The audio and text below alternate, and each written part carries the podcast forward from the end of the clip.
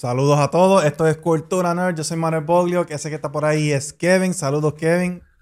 Hola, hola. Llevamos un par de semanas. Te, te veo bien motivado ahí, vestido de los Lakers. ¿Por qué? ¿Cuál es el motivo ahora después de todo? No, no me haga. eh, Estaba, estaba jugando Call of Duty y no me dio tiempo de cambiarme el jacket, ¿ok?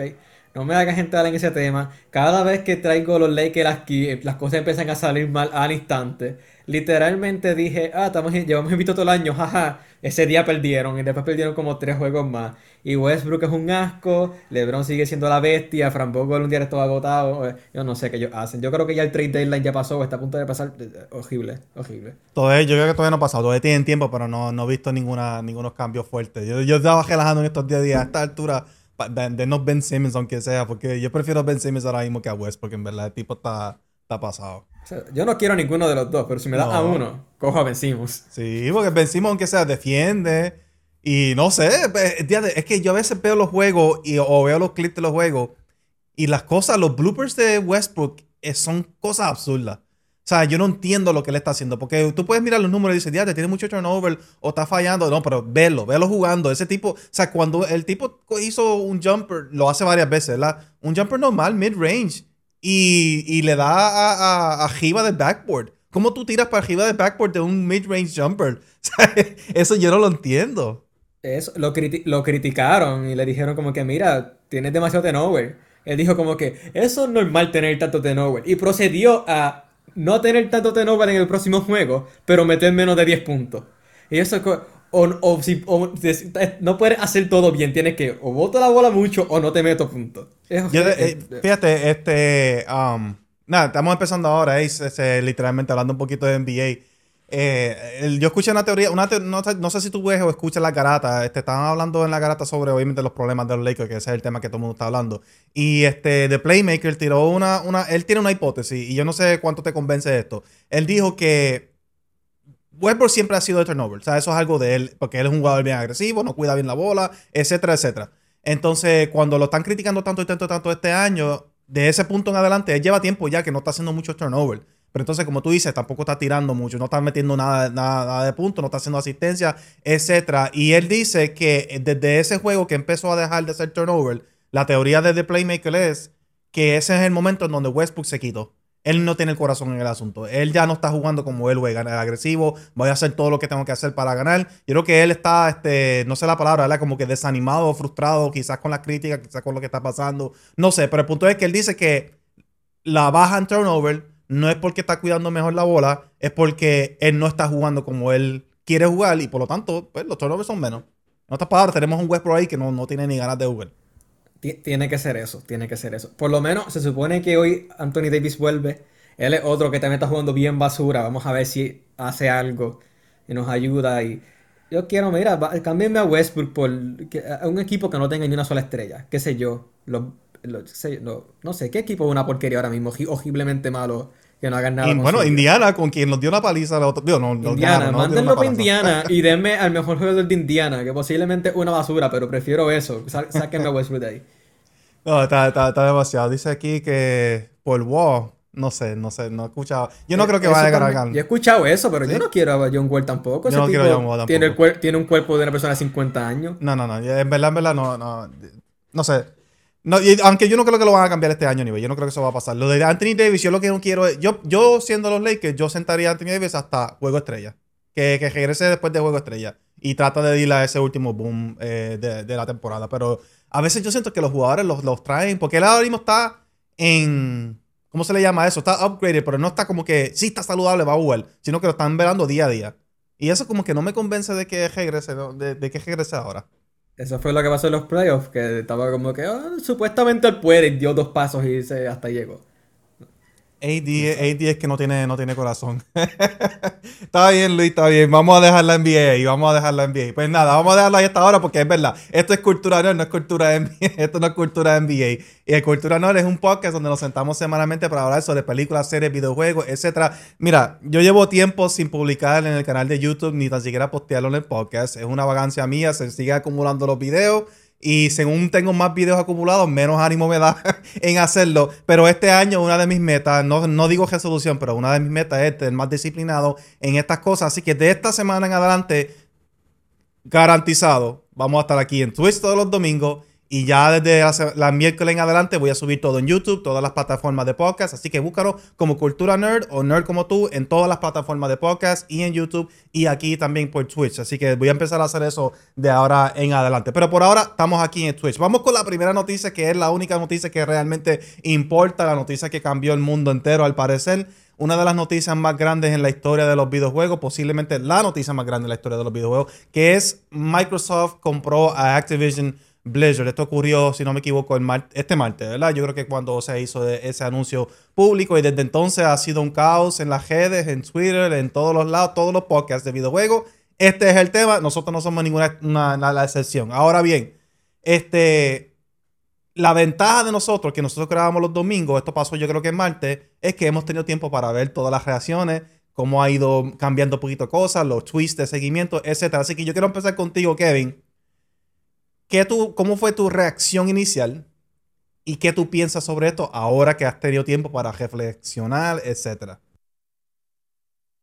Mi reacción original fue que eh, como esta semana tiene mucho trabajo, no tengo tiempo de, sentarme en Twitter. So, entro a Twitter al mediodía, a la hora de break, eh, y lo primero que veo es un post de alguien que hace muchos chistes diciendo, oh wow, Microsoft compró Activision. Y yo, qué, gracioso, qué gracioso. Déjame ir al área de trending a ver si es verdad. Y le di al área de trending y Xbox está trending. Y yo, oh no, oh no. Este, tengo, tengo muchas, muchas opiniones, muchos pensamientos, buenos y malos. Este, eso quiero ir como que poco a poco tirándolo y cambiando tú y yo porque si no voy a estar aquí hablando yo la hora y media completa. Ah,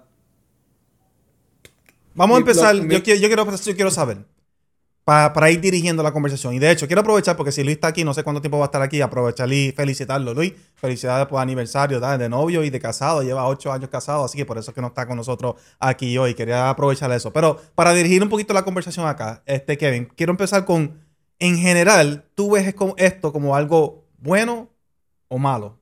Para las industrias y para ti personalmente. Si, si esto se queda así, o sea, fuera del precedente de si esto vuelve a seguir sucediendo y PlayStation y, Microsoft siguen comprando compañías grandes, cuando digo grandes son Bethesda y este Activision, Ubisoft, Square Enix, así, esas son las que yo digo grandes, Capcom. Si sigue, es, sería malo. Si se queda donde está ahora, yo creo que es bueno yo estoy en esa en ese mismo pensar. De yo soy, y tengo que dejar esto claro antemano, yo tengo un poquito de prejuicio. Yo soy, cuando pasen, yo creo que si esto hubiera sido Sony, fuera de esa preocupación que tú acabas de decir, yo estaría celebrando. Yo estaría celebrando esto. El hecho de que es Microsoft, honestamente, es algo que me hace un poquito más resistente. Así que quiero admitir eso de antemano. Pero yo tengo esa misma preocupación contigo. Yo no quiero que esto se convierta en el trend en, en la industria de los videojuegos. Que de ahora en adelante no se trate de crear y cultivar eh, developers originales o grandes o juegos originales, creativos, etcétera, sino que se trata de que aquel lo hizo, pues déjame yo comprarlo, tirarle dinero al asunto. Y vamos entonces a empezar a comprar este, las compañías. Y entonces todas las compañías, los developers van a estar bajo tres empresas grandes, que es Nintendo, Sony y Microsoft, aunque Nintendo no tiene esta costumbre de comprar eh, developers de esa forma. Así que yo tengo esa misma preocupación contigo. Si esto es lo único que vamos a ver, que no parece que va a ser así, porque siguen los rumores de que todavía le falta un anuncio grande más a Microsoft, siempre es lo que han dicho, así que posiblemente otra adquisición que no sea de este nivel. Eh, pues, ok, tengo mis problemas con esto, pero lo puedo aceptar. Pero si este es el trend y ahora Sony quiere responder y tratar de hacer algo igual de grande o similar, lo que yo qué, y este es el trend de ahora en adelante que simplemente vamos a tener todos los developers bajo estas dos empresas principales, yo siento que a largo plazo puede ser negativo. Porque a corto plazo sigue siendo positivo. Pero a largo plazo yo creo que, es negativo. Eso, yo estoy contigo en esa preocupación. donde empezó a cambiar a positivo para mí fue que al principio yo miré, bueno, a, pesar, fuera de lo obvio, que eh, como sea que se llama el presidente de, de Activision, fuera de lo obvio de que lo van a, posiblemente cuando todo es oficial lo van a votar, eso es bueno las personas, los empleados de Activision van a tener un mejor ambiente laboral, etcétera, etcétera, etcétera. Eso es lo más importante. Pero en cuestión de gaming como tal, al principio yo pensé y miré los, los IP de, de Activision Blizzard. Yo estaba como que, Call of Duty. Ok, quizás se vaya este, exclusivo, whatever. Después mire yo, Overwatch, eso está en consola, pero ¿alguien de verdad juega Overwatch en consola? No. Después mire, este... Y están, este... Aquí tengo una lista que repito, Diablo, este, StarCraft, Warcraft, Candy Crush. Todo, mire todo eso, yo como que... No hay nada importante. Pero después pensé, los rumores, eh, y básicamente oficial, que todas las compañías que Activision tenía estaban trabajando en Call of Duty. Y esto les va a dar tiempo y posiblemente Toys for Bob se pueda hacer otro Crash Bandicoot, porque Crash Bandicoot eh, It's About Time es, bueno. O quizás el otro que sea que hizo el remaster de Tony Hawk, quizás le permitan hacer un, juego nuevo de Tony Hawk. Quizás por fin Call of Duty deje de ser anual y lo empiecen a hacer cada dos años y empiecen a ser buenos otra vez, porque Cold War fue una porquería. Y fue porque le dieron un, año menos, literalmente, un año antes le dijeron, mira, pensaba que tenías dos años, nada, tienes un, tienes un año para hacerlo. si, si, si esto puede volver a dejar de que todas las compañías de televisión estén trabajando para Call of Duty y empiecen a hacer juegos aparte, eh, ah, eh, estoy eh, eso es lo que más motivo me tiene. Por eso es que yo digo que tiene, es positivo a corto plazo, a largo plazo es imposible saber. Porque yo estoy, yo estaba viendo el podcast de Kind of Funny y, y yo, la perspectiva de Blessing específicamente, eso fue lo que me hizo reflexionar porque es algo que yo, es una forma que yo pienso sobre otros temas y él lo aplica a los videojuegos y es lo siguiente. Eh, a veces estas cosas pasan y estamos de acuerdo porque en el momento tenemos una empresa como Microsoft que, y una visión como de Phil Spencer que a nosotros nos agrada claramente en este momento Microsoft está bien pro gamer y que sé yo claro, quieren hacer dinero, pero claramente están bien pro gamer y nos gustan las decisiones que están tomando, etcétera. Hay un ambiente laboral, hasta lo que sepamos nosotros, porque no trabajamos ahí, relativamente positivo, ¿verdad? Siempre hay problemas, etcétera. Pero el problema es que eso en las corporaciones grandes, eso no siempre se permanece así. Ahora mismo tenemos a Phil Spencer. Phil Spencer no es eterno. Él no va a estar vivo para siempre, ¿verdad? Él no va a ser el CEO para siempre, que de hecho hay que felicitar a Phil Spencer porque ahora tiene oficialmente el title de CEO de gaming en Microsoft. Él no tenía ese, título anteriormente. Claramente él está adelante haciendo estas movidas. Pero el punto es que al darle poder absoluto a una empresa como esta, como esta, en este momento, cuando tenemos esa empresa que es buena, no es malo.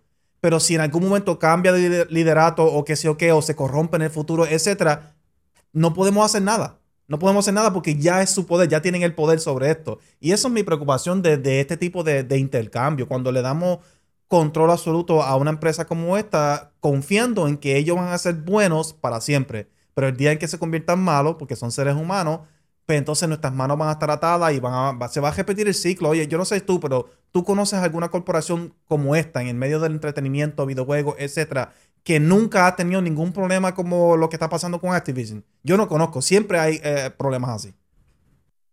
Y no solamente problemas en, en cuestión, no sé si te refieres más a los juegos, cómo se han ido tirándose más para Call of Duty, o en general de cómo trataban a sus empleados. Pero hay empresas que cambian de un día para otro. Literalmente, EA eran los salvadores cuando salió Bass Company 2 y después Battlefield 3. Y era como que, y va a llegar Battlefield y va a sacar la Call of Duty y Call of Duty va a tener que ponerse para su número. Y al instante de que Battlefield tuvo un poco de fama, y hoy pasaron a ser la peor compañía del mundo, literalmente de un, día, para otro. So, ni siquiera a veces hay que esperar tanto tiempo. Eso es, esa, es la preocupación de también, de una de mis preocupaciones de largo plazo. Entonces, este, no puedo dejar tampoco de sentirme cuando primero, esta fue, yo, no, yo no he dicho esto, cuál fue mi reacción inicial. Y mi reacción inicial era, mm, se sintió sucio. Y la razón por la cual se sintió sucio es por lo que estaba pasando en Activision por los últimos meses. Así que Activision, para los que no saben, específicamente el CEO, que es Bobby Kotick, yo creo que se llama él, Anyway, han pasado un montón de cosas que nosotros no hemos tocado aquí porque no somos ignorantes sobre estos temas y no hemos querido abundar sobre eso. Pero claramente las condiciones de trabajo han sido bien negativas. Ha habido una cultura de machismo y abuso este, verbal y todas esas cosas así en esa, en, esa empresa o compañía, lo que sea. ¿Qué pasa? Cuando surge todo esto hace unos meses atrás y la industria está, ¿verdad? Como que, ¿qué vamos a hacer? No deberíamos de apoyar a Activision. Entonces, por eso también Vanguard fue básicamente un fracaso. La gente no quiso apoyar a ese juego porque todo lo que estaba pasando. Microsoft, específicamente Phil Spencer, hacen una declaración diciendo nosotros estamos evaluando o reevaluando cómo vamos a trabajar con Activision en el futuro. Ahora, e, eso, eso, ¿verdad? Es bien ambiguo, pero se sobreentiende que ellos están pensando, ¿deberíamos de seguir trabajando con ellos o no? ¿Verdad? Algo así se sobreentendía. Entonces pasan los meses, pasa esta, esta compra. Quiere decir que esta compra lleva ya mínimo como un año en negociaciones. Porque estas cosas no pasan de un día para otro. Quiere decir que tú estabas negociando con esta gente en pleno controversia, en plena controversia. Cuando todo esto estaba pasando, tú no dijiste nunca, nosotros no vamos a trabajar con ellos, o eso está mal, etcétera, sino que tú dijiste, nos diste un statement ambiguo y ahora podemos entender por qué hiciste ese statement ambiguo. Porque tú estabas en negociaciones activas en ese momento. Así que yo me sentí como que sucio en ese momento. Yo me sentí como que no se siente bien que tú sabiendo lo que esta persona está haciendo a la, gente y la respuesta de la industria y de las personas, tú estés negociando dinero para comprarle esta compañía. Y podemos darle el beneficio de la duda, decir, la razón por la cual quieren comprar esta compañía es para sacar a Bobby Kotick y, cambiar la cultura de trabajo. Y podemos decir que Microsoft es el salvador de esta gente ahora mismo. Podemos decir eso, yo creo que eso es un poquito de ingenuo. Hay que ser honestos que ellos simplemente están pensando en el futuro de su empresa, de Microsoft, y hacer dinero y no estaban tomando tanto en cuenta ese aspecto. Ellos, ellos, yo creo que ellos como negociantes están diciendo, eh, cuando nos compremos, todo eso se va a desaparecer. ¿Me entiendes? Yo creo que y eso no me, no me gusta, no me gusta. Aparte, rapidito, antes que siga, aparte que me molesta que alguien como Bobby Kotick tiene la capacidad para hacer todas estas cosas que él ha hecho y la única consecuencia es que va a ser más, más rico después de, esta, de este dios. Eh, se va a ir, sí, pero se va a ir porque es un buyout. ¿Me entiendes? Así que no hay como que no veo una consecuencia real para alguien como él. Me molesta eso. Yo, yo tuve lo opuesto. Yo lo que pensé fue, Phil Spencer es un genio. Posiblemente por toda la controversia, el, el adquisition salió un poco más barato. Más barato, porque seguimos hablando de 68.7 billones. Vamos a suponer que eran 75, whatever. Bajó un poco el precio, lo compra y es un buen PR stunt, porque ahora dice, dice como que, mira, estábamos en, en, en en negociación y basado en lo que pasó, tuvimos aún más de la intención de comprarlo para mejorar el ambiente allí, porque yo sé que somos capaces. Después los compra, botas a Bobby Kotick, mejora el ambiente y entonces tiene Activision, eres una buena persona por, por hacer eso. Y por encima de eso, también está, la, otra vez, Phil Spencer un genio, la jugada que se tiró con lo de PlayStation.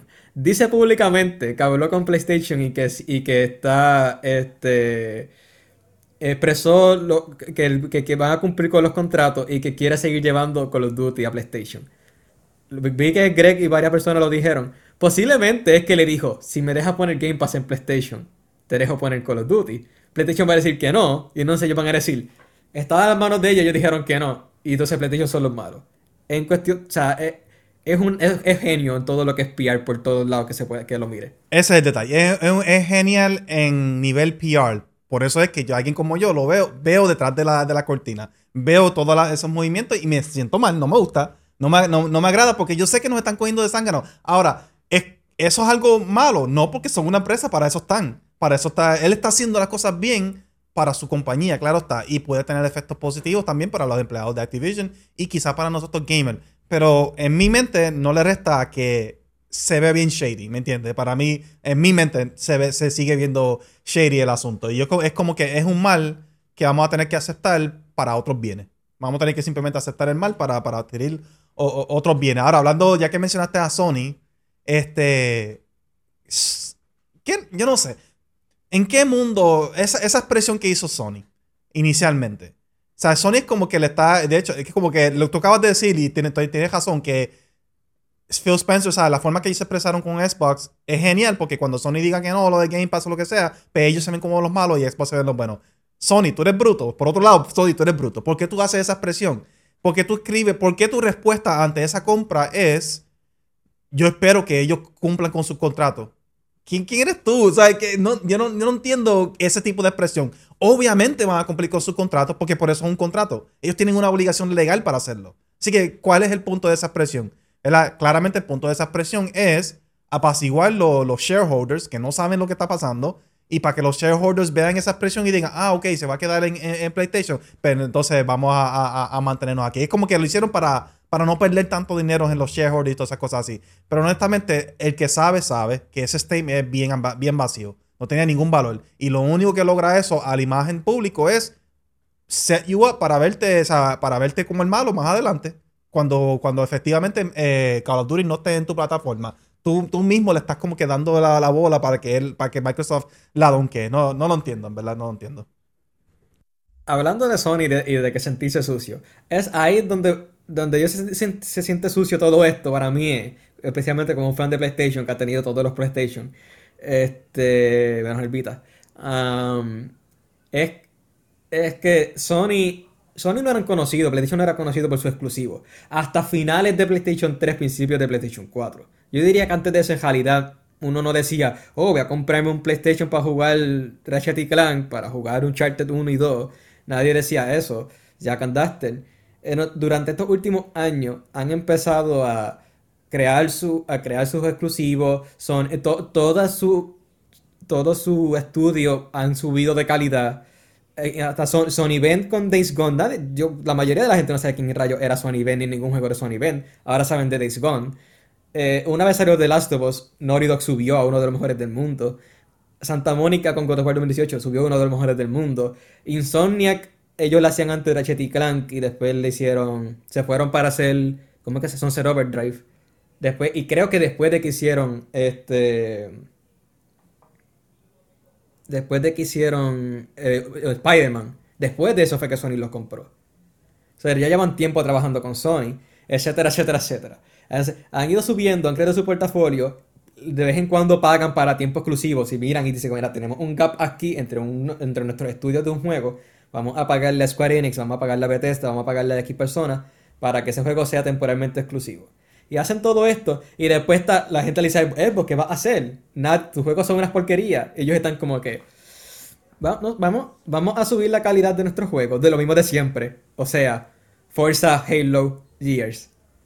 Pero por encima de eso, vamos a comprar Bethesda y vamos a comprar Activision. Eso a mí se siente sucio. Porque en realidad no subiste tu juego, simplemente dijiste, no somos Xbox, somos Microsoft, Microsoft. Y tenemos más chavos de lo que en sus sueños Sony espera tener y con eso sí podemos ganar. Y eso, eso sí, a mí se siente sucio. Sí, yo dije eso también. Aquí Luis está cuestionando tu, tu, tu fanboy de, de, Sony. Este, pero, hey, estoy contigo. ¿no? Eso de alguien como, como un fan de Nintendo y Microsoft no se puede tomar muy en serio. Todos somos fans aquí de, de, una. Este, yo, una de mis reacciones fue esa también. Yo lo comparo con Monopolio. Ayer, de hecho, yo estaba jugando Monopolio ayer. Y, y eso, yo tengo un amigo que siempre jugamos juntos y la táctica de él siempre es, voy a comprar todo en lo que yo caiga. Porque yo voy a comprar en todo lo que yo caiga para yo tener el poder y entonces si tú quieres negociar conmigo más adelante, pues eh, me tienes que comprarlo dar lo que yo quiera. ¿Verdad? Es como que a, fuerza bruta quieren ganar el juego. Cabe notar que él nunca me ha ganado. Yo estoy invisto en, Monopolio. Pero esa estrategia siempre me molesta y esa es la razón por la cual nunca gana. Porque él te dice de antemano que esa es su estrategia y eso hace uno que se sienta, tú me estás tratando de bully a mí, presionar a mí, ¿me entiendes? Con tu poder, con tu dinero, pues yo me voy a negar. Ahora tú vas a tener todas esas propiedades y no vas a poder hacer nada con ellas porque nunca te voy a dar la que necesitas para poner casa, etcétera. este, bueno, eh, eh, eh, yo, yo soy invicto, este Ace, en Monopolio, literalmente por los últimos 15 años. O sea, yo desde que empecé a jugar seriamente Monopolio, yo he jugado con cuantas personas. Es algo serio. O sea, yo estoy bien confiando en, mi capacidad para jugar Monopolio. Y cuando veo esto de Microsoft, lo comparo con Monopolio. Yo comparo a Microsoft como que ellos lo que están tratando es, este, ah, tú eres invito también, pero entonces tenemos que hacer un one-on-one. -on -one. Este, Vamos, va, eh, yo si no me equivoco, salió un juego nuevo de Monopolio en el PlayStation 5. Cuesta 40 pesos. es que yo estoy preparado para ese live stream. Ah, dale, vamos a hacer ese stream. Vamos a, vamos a hasta apostar algo para hacerlo divertido, aunque sea, no sé, una pizza o algo así. pues Microsoft está usando esa estrategia. Esa estrategia de decir, teatro, no podemos competir a nivel individual, no tenemos estos juegos que son de la excelencia crítica como, como lo que Sony está haciendo, etcétera, pero tenemos dinero Así que podemos comprar las empresas que tienen estos juegos, podemos comprar estos juegos y estos developers, etc. Y es como que eso es una falta de creatividad. Habiendo dicho eso, si tienes el dinero para, el dinero para hacerlo, pues entonces puedes ahora utilizar ese dinero para ser creativo. ¿Me entiendes? Que es lo que nosotros esperamos con Activision. Quizás no lo pudiste hacer antes, pero ahora que tienes Activision, ahora puedes quizás producir juegos más creativos, más originales, más critical darlings y todas esas cosas así. Así que lo podemos ver de dos formas, pero la razón por la cual traigo este punto es que yo siento que alguien como Sony va a reaccionar como yo reacciono en Monopolio. Ah, tú me quieres bully a mí, pero pues no voy a trabajar contigo. Voy a reaccionar de esa forma, ¿me entiendes? Y es como que mm, a mí no me agrada. Yo si fuera un miembro de la industria, yo estaría molesto con Microsoft ahora mismo, honestamente, porque están tratando de forzar su poder en el resto de la industria. Y no solamente eso, es que trae las cosas que Sony compra son cosas que tú dices, mira, quizás ellos necesitan a Sony, el dinero de Sony para poder crear su juego. Activision y Bethesda no necesitan a Microsoft para poder crear su juego. Insomniac quizás sí, Bluepoint sí. Esas compañías que, yo, que Sony compra es como que, ok, nos iremos mutuamente. Y después, como tú dices, en el otro lado, Microsoft es como que bullying. Y quiero refutar el punto de, Luis, by the way. Creo yo, un verdadero fan de PlayStation se dio cuenta de que el Vita iba a ser un, tota-, un, total, fallo y una cosa horrible y lo ignoró. Así que yo creo que los que no se compraron el Vita son los verdaderos fans. Vele rapidito el comentario este. Dice Luis aquí, pero fíjate, yo pienso similar a ustedes. La realidad es que esto podría ser muy nocivo para la industria, en especial porque solo los grandes tienen reconocimiento. Hay mucho bueno haciéndose por equipos pequeños, equipos que dado a estos movimientos pierden relevancia. Y estoy no, o sea, yo entiendo el punto y posiblemente yo esté de acuerdo. Y la razón por la cual digo posiblemente es porque no tengo suficientemente conocimiento sobre el estado de los indies históricamente como para decir lo que voy a decir ahora con 100% certeza. Yo, yo, los indies siempre han luchado para reconocimiento en la industria. Eso es algo que siempre ha sido el caso. Y con el pasar de los años, los indies se han vuelto más fuertes en la industria, ¿verdad? Se han vuelto más, más reconocidos, han ganado. Ahora cuando tú ves los Game Awards, puede ganar un AAA como puede ganar un indie y por lo general ganan indies y juegos más pequeños que los AAAs, con excepción de cosas como The Last of Us Parte 2 y qué sé yo qué. Esto, esta movida, yo quiero ver tiempo, porque Luis me ha dicho ya varias veces eso, que a él le preocupa que esto lo que haga es que los indies vayan desapareciendo con el tiempo. Quiero saber qué tú piensas sobre eso, Kevin, porque yo pienso que por un lado sí está ese peligro, pero por otro lado puede simplemente redefinir lo que significa un indie. Puede que los indies ah, se conviertan en, por ejemplo, Kojima Productions es un indie developer. Técnicamente Death Stranding es un juego, sí, Death Stranding es un juego independiente si lo definimos como lo que es. Pero eso no es un indie a lo que nosotros nos referimos cuando hablamos de indies. Y yo creo que estas movidas como de Microsoft pueden empezar a crear más indies como Kojima Productions y no indies como los conocemos nosotros tradicionalmente. Eso, es lo que yo creo que podría pasar. Si eso es bueno o malo, no lo sé. yo, yo, no, yo creo que los indies van a seguir. Eh, cada vez van subiendo más. Tenemos indies que son eh, super indies como Inscription o como Hades. Y tenemos otros que son como The Stranding. O uno que está en el medio como King Bridge Spirits. Y The Stranding no me gusta decir que es un indie porque es Kojima. Y Kojima para existir le van a dar chavos y para poder hacerle fondo a su propio juego. Pero no, yo creo que los indies van a seguir. Al contrario, el hecho de que ellos sigan comprando compañías tan grandes crea más espacio para, para, los indies, en mi opinión. Sí, pero yo creo que lo que Luis se, refiere, y Luis me puede aclarar, es que tú no inviertes 70 billones, ¿verdad? redondeado, para dar, para, para, para que esos juegos no tomen la, ¿cómo se, dice? Como que no sea lo principal en tus próximos 10 años de, de, juego, lo que sea. Como que tú gastaste 70 billones, pues tú vas a asegurar que los juegos que salgan de esos 70 billones estén en la mira en todos lados. Que los puedas promocionar, lo vas van a hacer juegos de alta calidad, etc.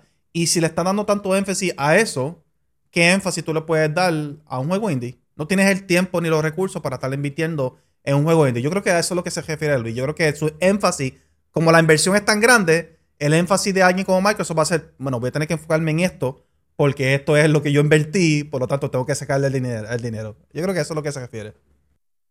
Es, que, yo lo veo más como que Microsoft va a estar mirando por encimita a Activision y es como que, hey, hagan las cosas bien.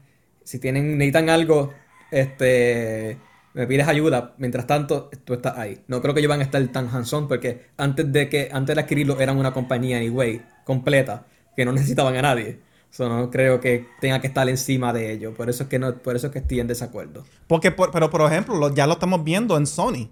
Este, eso ha sido una de las quejas en este último año pasado de los indies sobre Sony, que mientras Sony se ha ido preocupando más por los juegos críticos y grandes como Ghost of Tsushima, como The Last of Us Part 2, como la Insomniac, o sea, eso es lo que ellos quieren. Ellos quieren tener un catálogo de estos juegos altamente recibidos, que venden bien y que reciben premios. Y mientras el énfasis de Sony ha ido cambiando para eso, ellos han ido disminuyendo en su énfasis en indies. Y los indies se estaban quejando el año pasado contra Sony de que para ellos tener que recibir algún tipo de promoción o ayuda de parte de Sony en su tienda o lo que sea, tienen que gastar un montón de dinero, dinero que ellos no tienen. Es casi imposible lograrlo. Si era difícil antes, es más difícil ahora porque el énfasis de Sony ha cambiado. Tú comparas Sony ahora con Sony del PS3, por ejemplo. PS3 era una consola de indies. Y, ahí fue que empezaron a florecer este, muchos juegos indies en la tienda, etc. Ahí fue que yo empecé a disfrutar juegos indies. Este, y en aquel entonces tú ibas a la tienda, etc. Y tú decías, tú asociabas indies con Sony.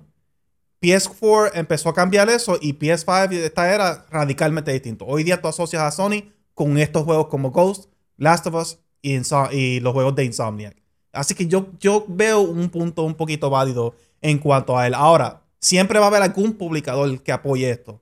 Y ahora quiero, quiero apuntar la mira a Nintendo. Este es el momento para Nintendo aprovechar y acaparar el mercado que Microsoft y Sony están abandonando. Porque, pues, ¿sabes? y si no lo hacen, son, de verdad son brutos. Es que Nintendo siempre son tan raros yo nunca asumo que ellos van a hacer lo que deberían hacer. No lo van a hacer. El punto es que, en otras palabras, estoy diciendo sí, son brutos. Porque es que no, no, lo van a hacer, es la verdad. Estoy contigo, no lo van a hacer. Para, mm. este, para ir un poquito ahora, un poquito de aspecto más positivo. No sé, no sé qué tú piensas sobre. O sea, ¿qué, qué tipo de juego? No sé si has pensado. Yo no he pensado sobre esto. Esto es una pregunta que me surge ahora en un momento. ¿Qué juegos posibles tú, tú quisieras ver quizás como producto de esta compra grande? Porque el único que me viene a la mente a mí, yo digo, traigan Guitar Hero de nuevo. Yo quiero otro Guitar Hero y lo quiero bien hecho. Ese es el primero que me viene a la mente y eso me, anima un montón. Pero no sé si tú has tenido tiempo para pensar en eso. Eso yo lo, yo lo que pensé, Javito, fue en Crash. Que no es como que hace tiempo que no tenemos un Crash. Sí lo tuvimos hace poco. Pero como ya supuestamente era Toys for Bob está trabajando en Call of Duty y no hay, nada, y no hay chance de que sobrevivan. Quiero eso, que traigan cosas para atrás. Miren para atrás a cosas que Activision solía hacer y ya no hace. Y eso tienen como que, mira, Podemos hacer otro Crash, podemos hacer otro Tony Hawk, podemos hacer otro Spyro. ¿Recuerdan cuando Activision fue el que publicó eh, Game of the Year Sekiro Shadows Die Twice? Denle chavo a, a Front Software para que hagan otro. Sea, yo, no, me vienen a la mente. Salven Overwatch 2. ¿Dónde está Overwatch 2? Sálvenlo. Sáquenlo del hoyo en el que está. Cosas así es lo que yo espero. Que, que miren para atrás, cosas que solían hacer donde posiblemente estaban en su punto más alto, quizás no en ventas, pero sí en, apoyo de los fans. Y entonces salgan por ahí. Está diciendo Wicked, es un pana mío, Eduardo, diciendo que hagan un buen Tony Hawk. Hagan un, un juego nuevo, no tiene que ser un remaster, hagan uno nuevo. No, ya tuvimos los remasters y a la gente le encantó. Sería, sería bueno uno nuevo, pero es que los Tony Hawk realmente venden lo suficiente como para invertir en uno nuevo. O sea, realmente es algo, algo así. Va a salir en Game Pass anyway. Sí, ahora básicamente todo sería, sería, saldría en Game Pass. Pero pues yo quiero Guitar Hero, es lo, es lo más que me interesa. Este, pero mencionaste lo de Sekiro y eso es algo que también, que nosotros que somos fuera de la industria, somos un poquito ignorantes en cuanto a esto, así que no sabemos cómo funciona todo. Tenemos nuestra esperanza de que esta propiedad, aquella propiedad, etcétera, pero hay ciertas propiedades que son un poquito complicadas y, no creo que va a ser tan blanco y negro como nosotros quisiéramos. Sekiro es un ejemplo de eso. Algunas personas dijeron, pues vamos a hacer algo con Sekiro, que sé yo qué. No, no sé qué, qué, es lo que la gente está pensando, pero este, porque ya Sekiro está en ambas plataformas, ¿verdad? Eso salió para ambas, si no me equivoco. Eso no, eso era, eso no era exclusivo de Sony. Este, pero Sekiro es un ejemplo de una propiedad que fue published por Activision, pero From Software son los dueños de la propiedad como tal. Así que eh, eh, eh, Activision son los dueños del juego y From Software son los dueños del IP, de la propiedad como tal. Ahora mismo, ninguno de los dos podrían hacer algo con Sekiro como tal sin trabajar junto de nuevo y ahora con el permiso de Microsoft. O sea, eso es un ejemplo de algo que como que es un poquito raro. Espérate, que estoy confundido, estoy confundido. Cuando yo dije Sekiro no me refería a que hiciera un Sekiro, sino como que Activision en ese día le pagó a... Le dio el, font a From Software para que pudiera hacer el juego.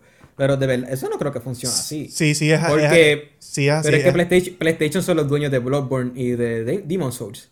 Este, pero, pues son contratos individuales, eso, eso, eso, eso, es distinto, ¿verdad? Pero en el caso de Sekiro, que es un multiplatform, tenemos dos licencias, tenemos la licencia de la propiedad y la licencia del juego. Sí, así fue que pasó, está en el website. Ahora mismo ellos no podrían hacer nada en este, en este in-between con ese juego. Este, yo sé que tú no estabas refiriéndote a eso, pero lo traigo porque mi punto es que posiblemente hayan propiedades envueltas en este jeguero que estén un poquito jaras en su, en su licencia, ¿verdad? Este, lo de la razón por la cual nosotros no hemos tenido nunca un remake de 007, por ejemplo. Eso es una de las razones.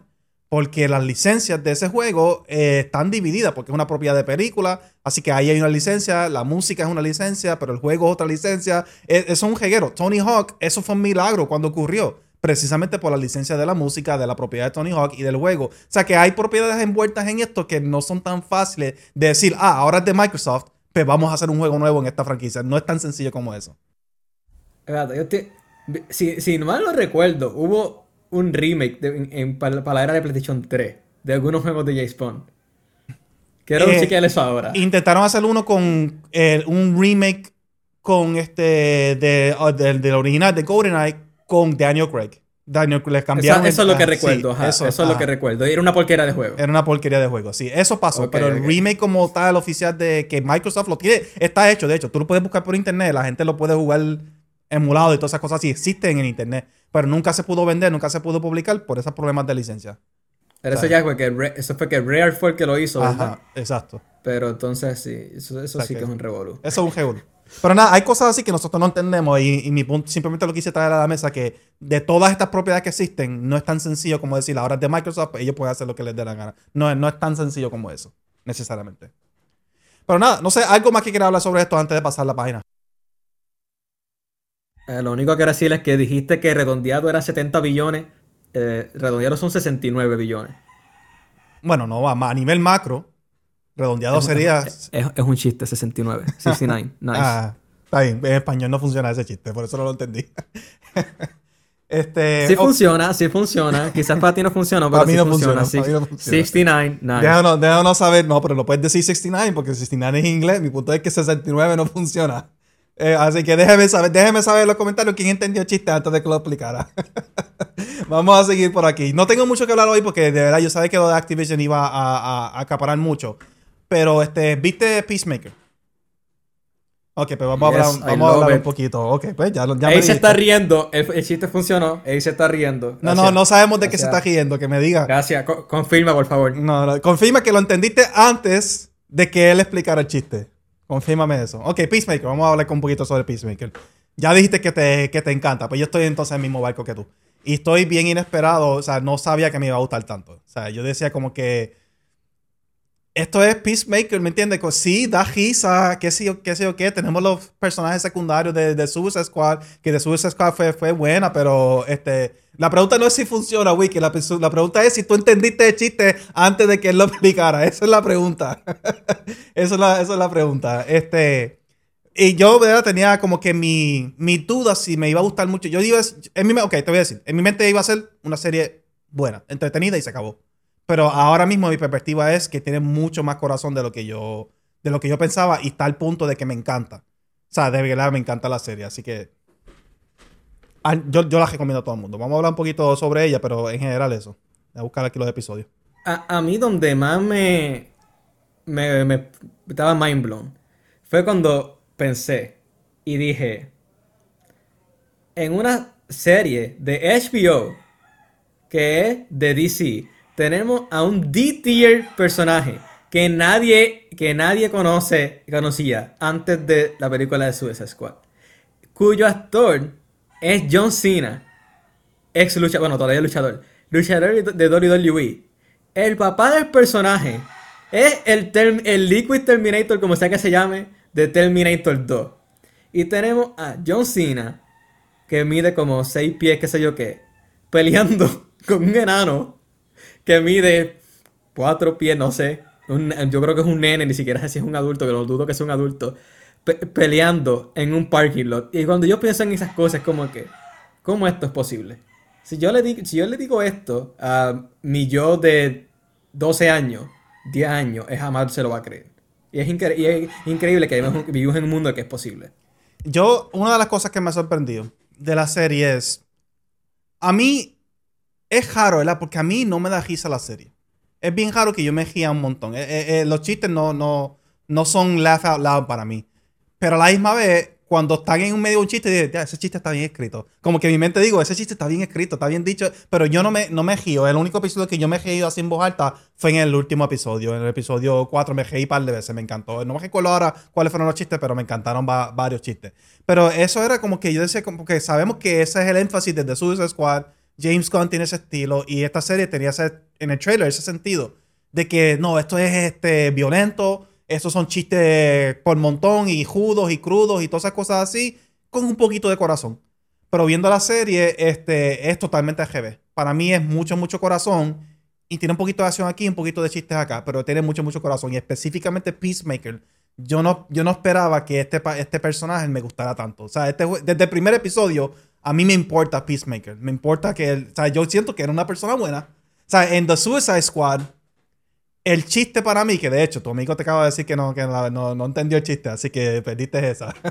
este, Peacemaker en la The Suicide Squad, cuando él habla al principio de que no, no, yo amo la paz y yo estoy dispuesto a matar lo que sea, cuánta gente para lograr paz, era como un chiste, era algo irónico, ¿verdad? Pues en mi mente el personaje de Peacemaker en la película era alguien que, aunque se llama Peacemaker, realmente no es un Peacemaker, ¿me entiendes? Era como, eso es un chiste, no es real.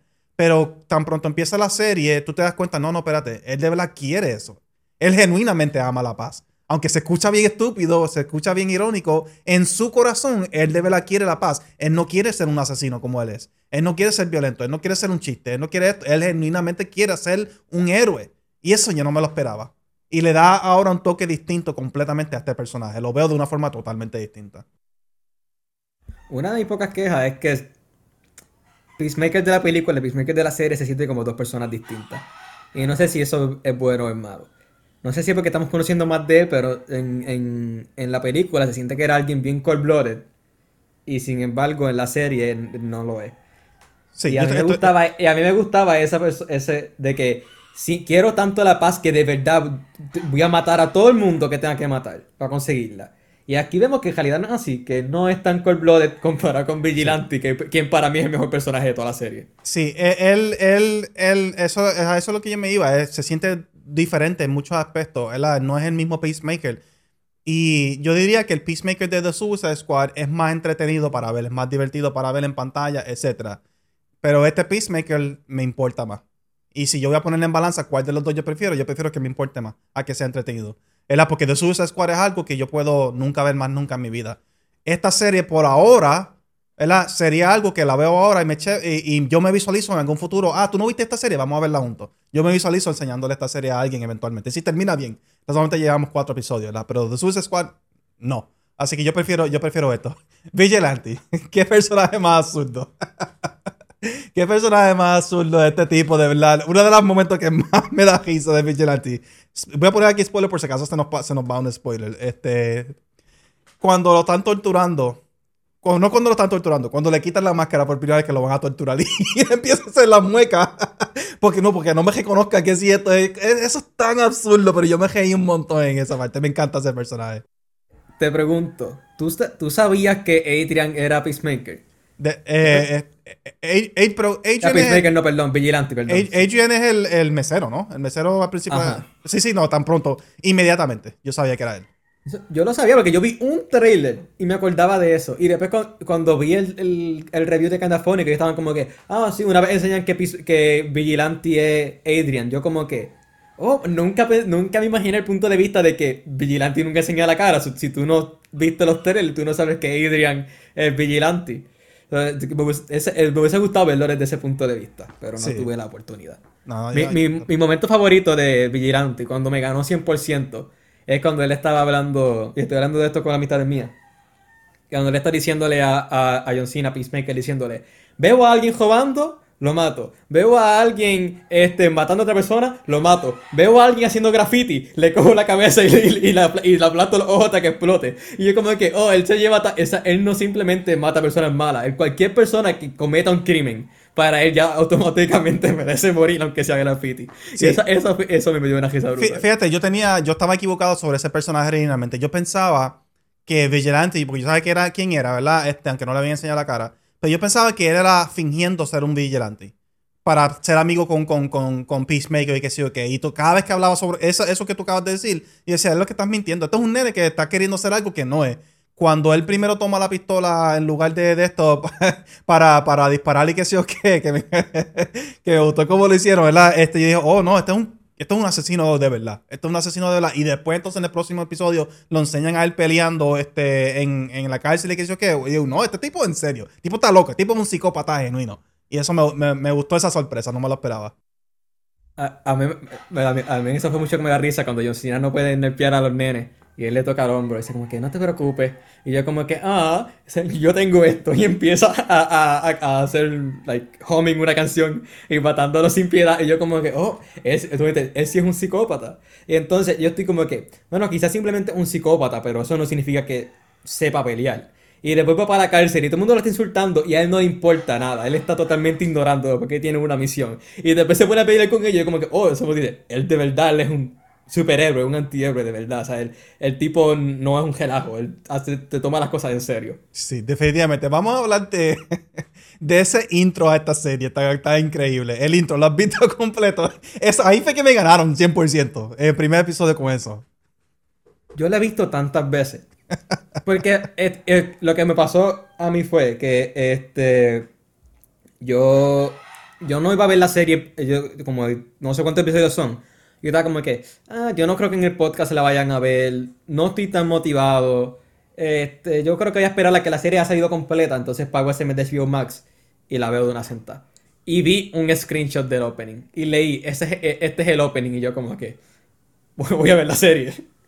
Sí. Y nunca lo he skipeado y lo he visto un montón de veces porque es, es, es perfección. Definitivamente, perfección. Y es interesante porque tiene personajes en el desde el primer episodio, salen personajes en el intro que no son personajes principales en la serie. Y el que me viene a la mente específicamente es el vecino, el vecino del papá. y él está en el intro y es como que, mano, de verdad James Gunn tiene una mente, una mente bien loca para estas cosas, de verdad, me encantó. El conserje de los primeros cinco minutos sí. está en el opening. Que yo quizás no vuelva a salir, no sabemos. Está no. en el opening. O sea, eh, eh, o sea, yo, yo, lo vi, yo como que. No, ¿Qué más puedo pedir? Es, es, es genio cómico, ¿verdad? Es comedia. Me recordó a, yo no sé si tuviste Guardias Inferno, que es un no, video no. de música. Es un video de música que hicieron para. con David Hasselhoff cantando. Que hicieron para el, el anuncio del release de DVD y Blu-ray de Guardians of the Galaxy Volumen 2. Es algo parecido a ese opening, eso te recomiendo que lo veas, es algo así. Voy a verlo, pero de verdad James Gunn de verdad se, se, se, ha solidificado con la sesión de Guardians 2 en mi mente. Yo sé que a todo el mundo le encanta, a ti te encanta, pero este, y aún así Guardians 2 no es una porquería de película, simplemente a mí no me gustó mucho. Pero el punto es que el tipo claramente tiene talento. Él es, no creo que existe otro director mejor que él en ensemble cast, o sea, en grupo. Claramente ese es su dominio. Él hizo Guardians, hizo Guardians 2, hizo The Suicide Squad, hizo ahora, ahora esto. Y esto también es un ensemble cast. Este, o sea, se trata de todos los personajes, no solamente de, de, de, uno de ellos. Así que el tipo tiene un talento para eso y, y de verdad lo, lo, está haciendo y lo está haciendo bien. De hecho, hasta donde yo sepa, eh, los planes de él son regresar a DC después que termine Guardians 2. O sea, él se va a quedar acá trabajando en esto y, y, y en otras cosas. Así que eso, eso va a ser interesante. Una sorpresa que quiero mencionar, va a, decir algo antes de continuar. Eh, una de las sorpresas para mí es que me importa la historia. Eh, yo, ¿sabes? De verdad me interesa saber qué está pasando aquí, qué son los butterflies. Este, y hasta me sorprendieron cuando vi que, que Peacemaker tenía el butterfly encejado y dije, mira, se quedó con él. Eso me sorprendió a mí, ¿me entiendes? Tener ciertos momentos como eso que, que yo dije, wow, de verdad quiero saber. Y obviamente al final del último episodio, yo pienso, ¿verdad? Mi teoría, vamos a empezar con una pequeña teoría. Yo pienso que, digo, no sé qué está pasando exactamente, pero este tipo no es malo. O sea, este Butterfly no es malo, el, el jefe de ellos. Yo no creo que él, por ser un Butterfly, es, es, un malo y está fingiendo aquí. Yo no creo que es eso.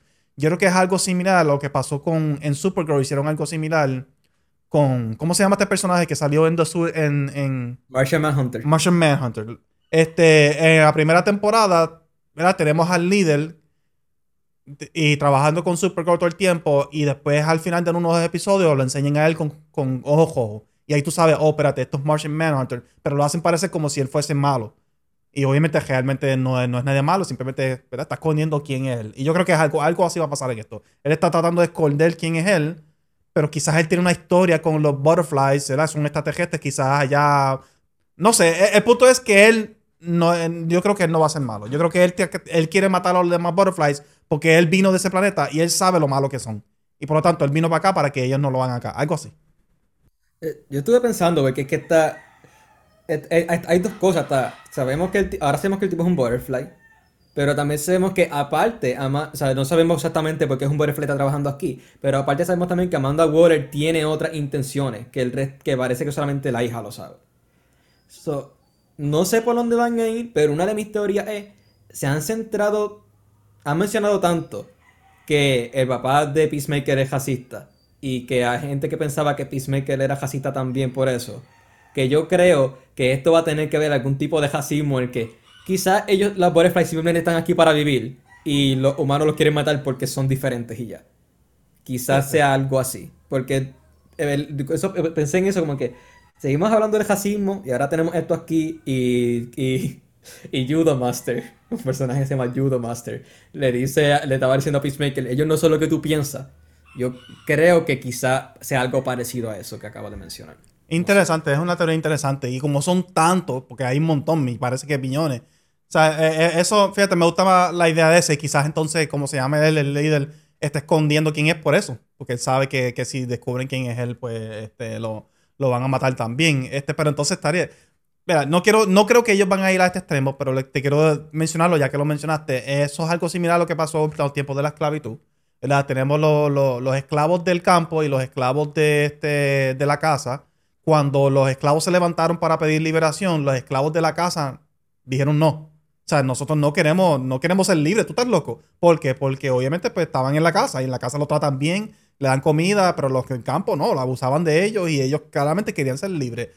Este, pero mi punto es que en ese caso hubieron negros, ¿verdad? Esclavos que mataban o agestaban o, o choteaban a los negros que estaban tratando de escapar, porque ellos estaban tratando de salvar su propia vida, ¿me entiendes?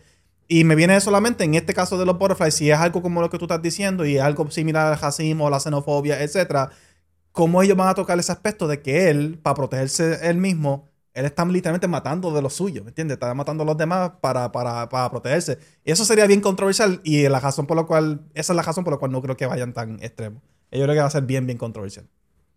Vamos a ver, vamos a ver, pero nada, este, ¿qué, qué, qué, ok, ¿qué más quiero hablar? Uh, Judo Master, que grita Kia. Y yo como que, ¿por qué grito Kia? Oh, eso es un, eso es un de estos de judo. Después como que, ¡Ah! es Judo Master. Y otra vez vemos, a, como mencioné al principio, este tipo de cuatro pies quizás, tres pies y medio, qué sé yo, dándole una pela a los tres a la vez. Yo creo que era Vigilante, uh, ¿cómo es que se llama ella? Vigilante, Peacemaker y a Hardcore. ¿Cómo que Yo le, yo le leí los otros días porque no es hardcore, es, algo parecido. H -A hardcore. Hardcore, hardcore de, de, cancha. Se da una pena a los tres. Y después. No, y tampoco es, no, no, es, no es de cancha tampoco. O sea, no es hardcore. No tiene la D. Es H, sí, es court, pero no tiene la D. Es H-A-G, court. Hardcore. Okay. Es raro, que no sé por qué ese nombre. es raro. El Peacemaker dice que todos tienen nombres raros. Que debe estar John Economos que, le, que, que, choca con, con, con Master y después le está dando con el tubo y, y nomás tira dos pasos y le da con el tubo otra vez. Este, el, el, el chiste de los... Ah, vigilante con ese facón que apenas lo puede levantar y todos los policías mirándolo como que hace este tipo? El romper cristal. Sí. Es, este, John Cena que tiene. Ah, cuando en el, último episodio que John Cena está en el piso y se, y se pega Igly por un lado y después la mariposa en, en, el, en el tubo, por el, en el pote. Por otro lado también se le pega como que está bien. Sí, eso es interesante porque es como que simbólicamente hablando, como que diatre, hasta ese nivel de bajo ha llegado él, que su único amigo es Igly y, esta, y este Butterfly, ¿me entiendes? Como que diatre, qué horrible esa, eh, esa escena. Fíjate, yo no tengo esa fan con, como tú con, con, con Juno Master y como el mundo entero, porque a todo el mundo entero le encanta ese personaje, pero es por una sangana mía y no la puedo superar. Y es que lo enseña la primera vez chévere y yo, ok, pero después cuando está este John Cena, cuando está Peacemaker y, y Vigilante amajado y él está sentado comiéndose los chitos, hay una cosa que yo no puedo soportar en mi vida y es escuchar a alguien comiendo, ¿me entiendes? Y cuando lo enseñan a él comiendo así con la boca abierta, yo, yo no podía tolerar esa escena, lo odié a muerte y ahora no puedo bojar que yo lo odio, lo odio y es por eso. Tirando pero, los chitos a John Cena, de qué están hechos esos chitos.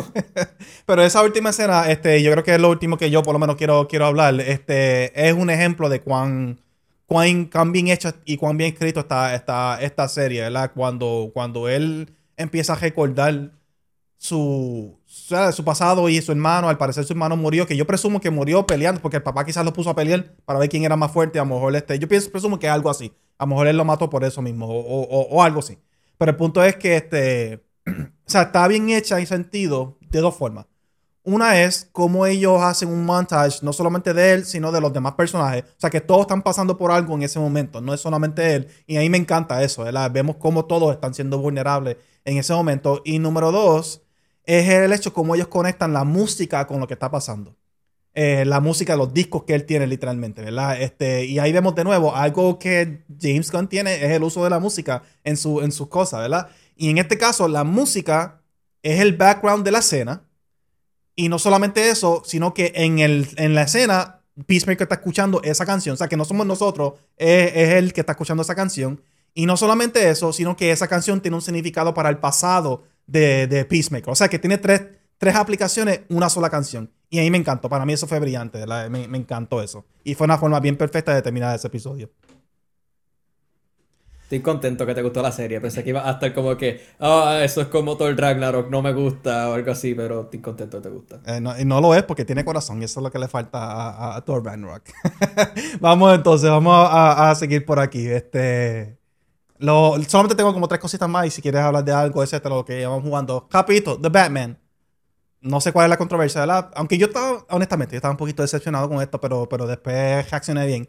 The Batman PG-13 ya no va a ser clasificada eje, es confirmado que va a ser PG-13, así que todo el mundo está como que, ah, nosotros queríamos que fuera clasificada eje, no quiere decir que no va a ser tan buena, que si este lo otro, la gente olvida que The Dark Knight fue PG-13 también, etcétera. Quiero saber tus pensamientos. ¿Eso hace algo para ti? ¿No te importa? Yo creo que yo nunca esperé que fuese R, creo, y este... Nada, no. Hoy en día las clasificaciones de RPG 13 y todo eso puede hacer más dentro de cada clasificación que como era antes. So, no sé, yo no creo que necesite ver a Batman decapitando a alguien que no va a suceder porque Batman no mata gente, excepto Leo Ben Affleck, este, para que me guste la película. y el Batman de los cómics. Ah, pues mira para allá. Este. Que by the way, es otra cosa, Peacemaker cuando habla de Batman. Este. Nada, la película yo creo que va a ser buena, no necesita eso. Ellos pueden hacer mucha violencia sin tener que enseñar sangre y eso. Sí, estoy 100% de acuerdo contigo. La única razón por la cual yo reaccioné así fue porque. Y, y no, interesantemente, es una de mis quejas con The Dark Knight fue las escenas de Joker que claramente pudieron haber sido más explícitas, pero no son más explícitas porque era PG-13. Yo me recuerdo viendo esa película y diciendo, mano, o sea, por ejemplo, la escena cuando él está este, a punto de cortarle el, labio a alguien, ¿verdad? Le tiene el corte de cuchillo así y después entonces, cuando lo corta, eh, la cámara corta y enseña la reacción de alguien reaccionando a eso. Y es como que ya, ahí tú te das cuenta que esa escena lo hicieron así porque no tienen permiso para enseñarle esa escena tan cruda. Y eso le restó un poquito a mí al miedo que yo le tenía al Joker. Igual cuando le tira lo del lápiz, ¿verdad? Que lo mete el lápiz en la cabeza, que sé o qué. Claramente se ve bien, o sea, desaparece y ya literalmente. Que funciona para la escena, pero yo me recuerdo pensando en ese momento, se nota que es PG-13. Entonces, cuando esta película este, dicen que es PG-13, eso fue lo primero que me vino a la mente. Dije, yo no quiero sentirme así. Yo no quiero sentirme que esta escena claramente es fuerte pero en vez de enseñarla, me están enseñando la, la, reacción de otra persona que no me importa. Eso es lo que yo no quiero. Pero, como tú dices, hoy día el PG-13 está mucho más abierto en lo que tú puedes hacer dentro de eso que antes. Así que yo no creo que sea una limitación a, a lo que vamos a ver. Y, anyway, posiblemente tengamos nuestra versión eje después, cuando salgan Blu-ray o que sea, ok, podemos ver quizás algo un poquito más. Lo más probable hagan eso porque DC hace eso mucho. Y ahí va a salir Reeves y dice, no, yo la quería hacer R, fue que DC no me dejó. Y la gente empieza, oh, saquen el Reeves Scott y se hace un revolú como siempre. Sí, este, así que vamos, vamos a dejar eso ahí, pero loco porque salga esa película ahora en marzo. Rapidito, la sesión de, entre comillas, trailer, tengo dos, ¿verdad? Pero salió full trailer de Bel Air. No sé si llegaste a ver eso, porque tú no estás muy pendiente de eso, pero quieres saber si lo viste he, escuchado reacciones de gente, pero no lo he visto porque no me llama la atención en lo más mínimo. Lo que me llamó la atención fue, que no lo sabía, que tengo una mezcla de decepción y también, pero también es positivo, y yo creo que me voy más por positivo que decepción, es que al parecer son solamente dos episodios, no es ni tan siquiera una serie. Es una, es una miniserie, miniserie literalmente como de dos, de dos horas o algo así. Así que son dos episodios, es como que simplemente es como si fuese un what if, de what if Prince of Bel Air fuera serio. Pero aquí está, dos horas de eso y más nada. Y eso me llama, me llama un poquito la atención porque no creo que esta serie de verdad se preste para algo extenso como originalmente se creía. Pero nada, el trailer mucho, mucho mejor que el trailer original. El trailer original, el teaser le da como que, diate, esto no se ve bien. Este, pero este trailer mucho, mucho mejor, pero aún así no se siente como el fan-made trailer de lo cual esto nació. El fan-made trailer sigue siendo superior a todo lo que han enseñado hasta ahora. Pero yo lo voy a ver, porque son solamente dos episodios, así que yo lo voy a ver. Y el otro trailer era, que no lo tengo aquí, yo no lo vi, pero quiero saber si tú lo viste, The Lord of the Rings. ¿Tú, crees que lo vi? Yo pienso que no, no lo viste. No, no lo vi. Así que vamos a dejarlo ahí. No, no lo viste, pero quería saber si lo viste para ver si te llama la atención. Vamos a tener que hacer el, el, el marathon de la película para ver, para, para, poder prepararnos para la serie. así que vamos a ver que, en qué fecha es que sale. Yo creo que sale en septiembre, es que sale. Así que todavía tienes meses para prepararte, no te preocupes. Tienes meses. Pero vamos a tener que verla. Ah, y ver la Extended Vision. Eh, eh, la Extended, las de tres horas. Eso es lo que vamos a hacer.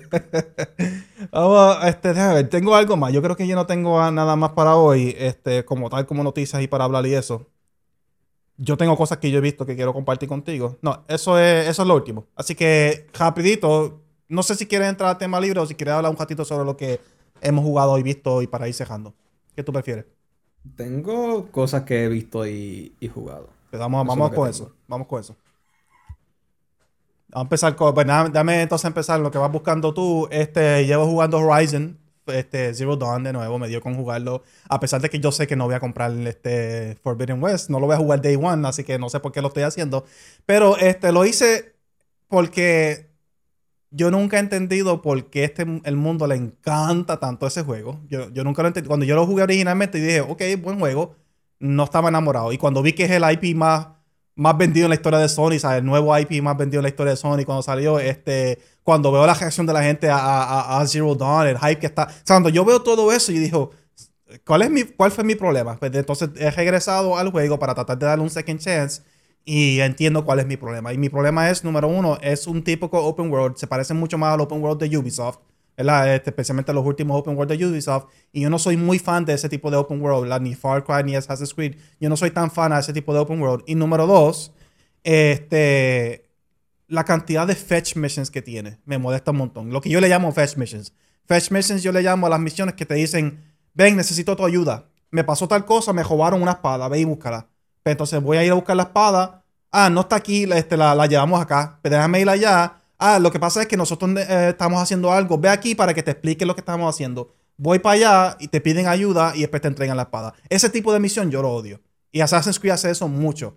Y Horizon, las últimas horas que yo he jugado, al principio no lo hizo mucho, las últimas horas que yo he jugado, tienen demasiadas misiones así que me mandan para aquí, para allá, para allá, y después regresar al punto origen.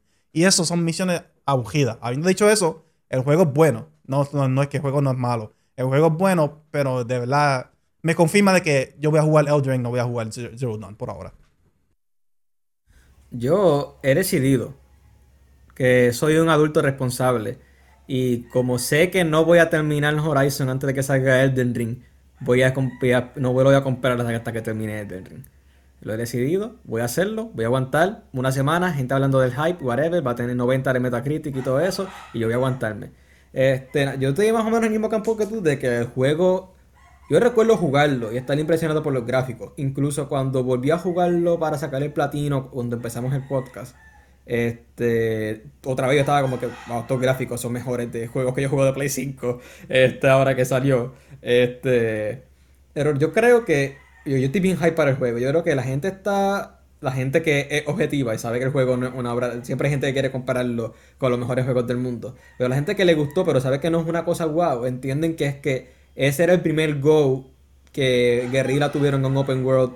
Primer, primer juego que no es Killzone en mucho tiempo, whatever. Y, y que ahora posiblemente van a arreglar esas cosas que a ti no te gustan, posiblemente las van a arreglar. Y de que por eso es que la gente está ahí, porque saben que si aquel fue bueno, este posiblemente va a ser mucho, mucho mejor.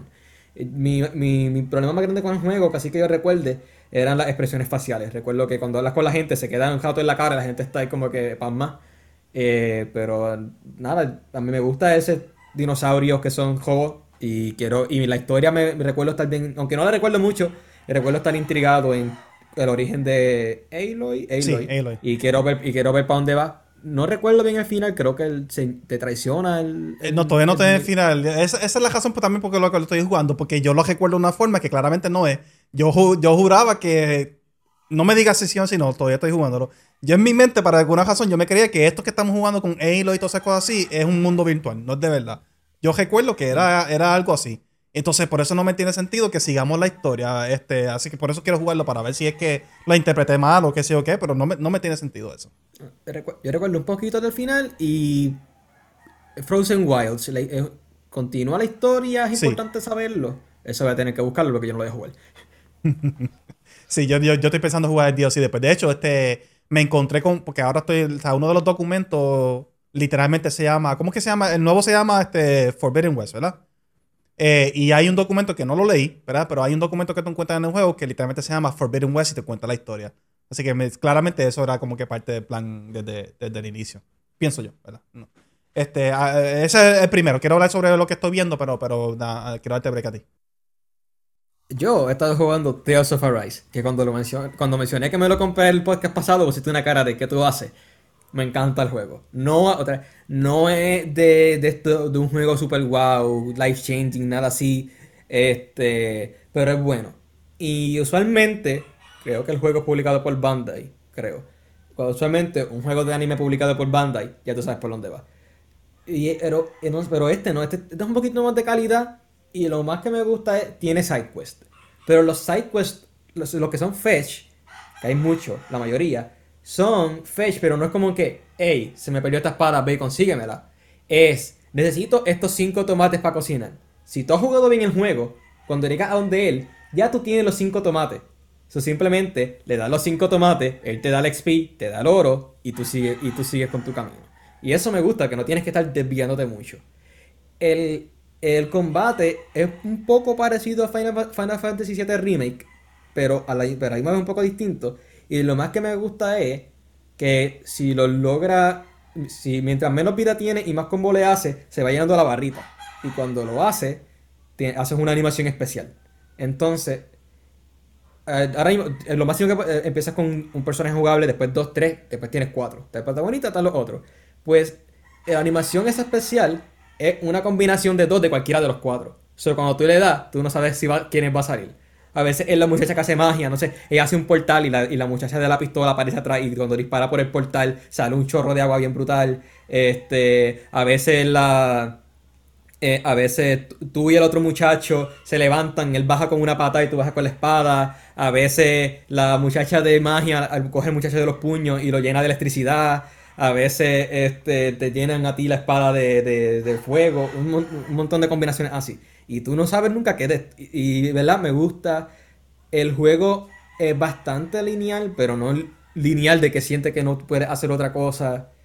Es, más de lo que esperaba. entiendo por qué a la gente le gustó y hasta ahora entiendo por qué se ganó JRPG of the Year, creo que fue lo ganó. lo que ganó. Y entiendo por qué no baja mucho de precio. Me, encanta el juego, esperaba mucho menos y estoy super hype y me pasa jugándole con todo y eso me falta, voy por la mitad todavía, eso me falta todavía mucho y estoy intrigado de la historia también. Y estoy contento con Y lo bueno es que no es súper largo, ¿verdad? Tú me habías dicho que no, no es súper largo tampoco. Era, era 40 horas si era main, pero estoy yendo por el platino. Y busqué y solamente hay un trofeo que es Misable. estoy asegurándome de no perder ese trofeo sí. Y posiblemente voy a sacar el platino porque otra vez, lo más las side quests, la mayoría son cuando tú llegas ya tú tienes lo que necesitas. Y, y si no es eso, el side quest es, hey, ve a matar a aquel boss opcional. Y esos son side quests cool. Uno quiere ir a matar bosses opcionales, ¿entiendes? So, yo creo que voy a sacar el platino y no es, muy, es bastante largo para un juego normal, pero no es, no es un persona que va a jugar 120 horas para pasarlo, 200 para sacar el platino. Sí, fíjate, a mí me pasó con, con este, yo creo que se llama Solar Ash, para, yo lo jugué para Game Pass, este, que es algo similar así, es como que anime, pero es un, es un JRPG, etcétera. Y yo estaba bien enamorado del juego al principio, como las primeras 4 o 5 horas, y dije, wow, la premisa está a otro nivel, me gusta cómo se siente, cómo se ve, la música, todo. Y después vi que solamente dura como 20 horas cuando me di cuenta que solamente dura como 20 horas, yo dije, oh, pues quiere decir que lo que estoy jugando ahora en las primeras 5 horas, esto es el juego. Y efectivamente eso es. O sea, no, no, o sea, que los JRPG por lo general, cuando son largos, sabes que las primeras horas son como tu chollo, básicamente. Tú estás aprendiendo todas las mecánicas y después el juego se abre y todas esas cosas así. Pero yo dije, wow, si me encanta esto, yo estoy loco porque este juego abra y que sé, ok. Cuando vi que era solamente 20 horas, me desanimó un poco. Jugué como dos horas más y dije, no, es verdad, este, este, esto es lo que es el juego y no, no es suficiente como para jugarlo, así que lo dejé ahí. Este, algo, algo más que llevas jugando. Yo no llevo jugando más nada. Yo, yo, yo solo te quiero hablar sobre Tragedy and Macbeth, pero quiero dejar que termine ahí. Ah, si vamos a hablar de juego nada más por ahora, he estado jugando Yu-Gi-Oh! Master Duel, que salió, este, dropió Stealth, no me acuerdo ni siquiera qué día, alguno de los días de la semana dropió de sorpresa. Está bueno. Este, he estado jugándolo, pero por encimita, porque yo soy una persona que le gusta el Yu-Gi-Oh! original. Y cuando digo original, antes de que, o sea, el, el de Yugi este, y Kaiba. Toda esa madre de 5DX y etcétera, etcétera, etcétera, no me gusta. Eh, me, gusta el tengo una carta, la tiré, es tu turno. No me gusta esa gente que en el primer turno están 10 minutos jugando. So, he, estado jugando con amistades, y, pero el juego está brutal. Tiene, tiene las reglas en Mixia, porque creo que el deck original son 40, pero la vida original es 4000. Y el Skill Deck son 40, la vida 8000. Pero si lo vas a jugar con amistades y eso, y casual, la historia está chévere. Si te pones a jugar online, alguien va a tirarte un dragón de 20.000 de daño en un primer turno y no te va a gustar. Pero es el mejor juego de Yu-Gi-Oh! online competitivo, que no sea de historia, que he jugado en mi vida. Va a tener que añadirla ahí a Ace, porque ellos lo compartieron en el chat hace poco cuando salió y yo, yo no sabía que yo era un fan de eso. Así que ahí tienes un fan este de, de Yugi que quiere, tienen que añadirse a ustedes para que, para que jueguen juntos. Está bien. Ace, Ace, mientras sea old school, está bien. Hay que ponernos, tenemos que ponernos unos límites y decir, mira, estas cartas de aquí para arriba no. Eso es lo que tenemos que hacer. Luis y Ace, los dos, los dos son, son amantes de eso. estamos, estamos. Me gusta, me gusta la actitud. este, yo estaba jugando en, estos días en el video. Ah, ok, sí, porque Ace, Ace me, me, me recomendó este Forbid, The Forbidden City, Forgotten City, The Forgotten City. No sé si tú escuchaste sobre eso. ¿Sabes lo que es? Eh, Blessing habla de él todo el tiempo. Sobre sí. Este, pues a Ace parece que le gusta, porque él lo está terminando, ¿verdad? Él me lo recomendó porque, ¿verdad? Porque quiere que, porque tiene, tiene cosas que son para mí.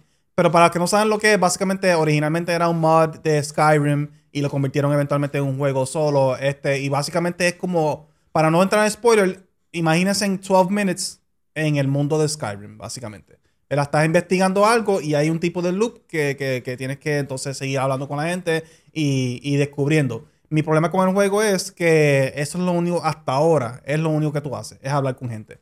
Y eso no es suficiente para mí como para mantenerme eh, pegado a un juego, ¿verdad? Yo por lo general juego de noche y de noche yo no tengo la retención para estar pendiente a todas las conversaciones y darme cuenta qué tú estás diciendo y qué tiene que ver con aquello. Yo no tengo eso. De hecho, es un tipo de juego que la mejor manera de jugarlo es con el juego y una libretita al lado tomando nota. Es ese tipo de juego. Eh, que eso está chévere, me encanta la premisa, pero, pero de nuevo, como yo estoy, yo juego de noche, pues no, no es, no tengo la mente para eso. Quizás en otra hora, quizás cuando tenga más tiempo, cuando termine la disertación algún día, este, pues entonces quizás tengo tiempo para eso. Pero estoy interesado porque cuando yo terminé mi primer loop, yo sentí que yo descubrí algo, y yo sé que no, pero yo sentí que yo descubrí algo que no debía haber descubierto en el primer run. Y dije, oh, ahora yo estoy bien adelantado, yo estoy animado para el segundo loop, ¿me entiendes? Así que claramente el juego está diseñado para hacerte sentir eso, que estás descubriendo cosas, eh, un misterio. Y recomendado en el sentido de que está en Game Pass, lo puedes probar, eh, pero no es algo que por lo cual yo pagaría. Sigue ya en lo que yo prendo la cámara. Sí, este, ¿verdad? Esto es para, para, para Luis y para Ace. So, yo soy, yo soy un adulto responsable de 24 años. Sin embargo, está en mi cartera en, mi cartera, que vi que alguien lo dijo por ahí, en mi cartera, siempre ando con mi Dark Magician. Él me protege a todos los sitios que voy. Así que. Este, definitivamente estamos, si tenían dudas que somos nerd aquí, ahí tienen la, la, confirmación. definitivamente esto es cultural nerd. ¿Algo más que quieras mencionar antes de yo hablar un ah. poquito sobre la película? si tú, cuando vayas a hablar de Macbeth vas a tener mucho tiempo para entonces yo tirar mm, todo. Bueno, no tanto porque, porque depende de ti, de tu interés. depende de tu interés. Ok, so voy, a, tirar, voy a tirar todo lo mío rápido entonces. He estado jugando Inscription también, por encimita. Creo que no he llegado a la parte donde el juego se convierte en lo que la gente ama, porque he escuchado que es como que llega el momento que te das cuenta de lo que el juego es, es cuando la gente se enamora. No he llegado a ese punto, al menos que se refieran a que es un roguelike, y yo no sabía que era un roguelike. es, es, interesante un juego de cartas que es un, que es un roguelike. Eh, es eh, interesante. Eh, yo te, invito un poquito porque ese es un juego que yo quiero, quiero jugar tanto, pero solamente básicamente para Steam. O sea, no está para, para consolas ahora mismo. Solamente lo puedo jugar. Sí, pero eso te lo puedes jugar en cualquier computadora. Eso En mi computadora es, improbable ahora mismo con tanta, tanta cosa. Pero anyway, este, te pregunto. No sé si hacerte esta ¿Cuántas horas llevas jugando? Te digo ahora, déjame abrir Steam. Mi cara se va a ir un poquito oscura en lo que lo hago. Porque este. Te tengo una pregunta para saber yo, porque yo tengo una idea de cuál es ese, ese, ese punto en el juego. Pero entonces no sé si hacerte la pregunta por si acaso. 108 minutos. Ok, este, como una hora, una casi dos horas. Este.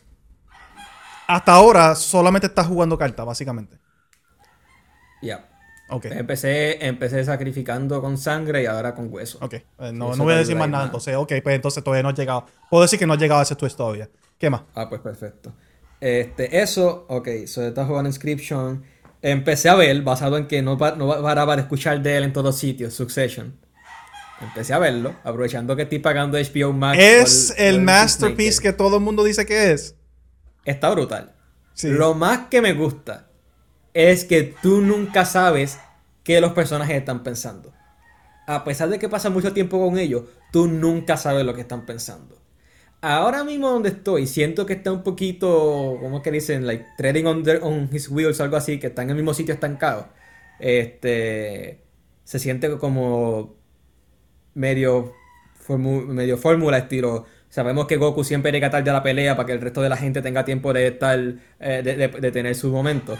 Algo así, este, pero me di cuenta de eso hace como dos episodios. Estoy a mitad de Season 2. Este, me di cuenta, ya estáis viéndolo. Y a Season 1 yo estaba encantado porque vi que Andy de Canafone dijo que no fue hasta el final de Season 1 que le empezó a gustar la serie. El primer episodio, episodio yo estaba enganchado. Ahora es que me siento un poquito que está encajado, como dije, pero con todo y eso, como vuelvo a mencionar, tú nunca sabes qué personaje está pensando. A pesar de que pasas tiempo con él, escuchas lo que dice, tú piensas, ah, va a hacer esto y hace lo opuesto.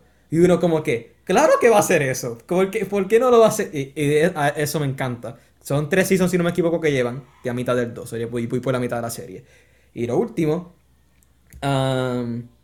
mientras me dio un brain fart en un momento y cuando fui a entrar a ver uh, Succession HBO Max, sin querer entré a Netflix y me di cuenta de que por fin salió Ozark Season 4. Empecé a ver Ozark Season 4 porque ya, ya la había visto los tres seasons. Me faltan creo que dos episodios o uno, algo así. No me acuerdo, no sé exactamente. Llevo cuatro o cinco episodios. Creo que son siete.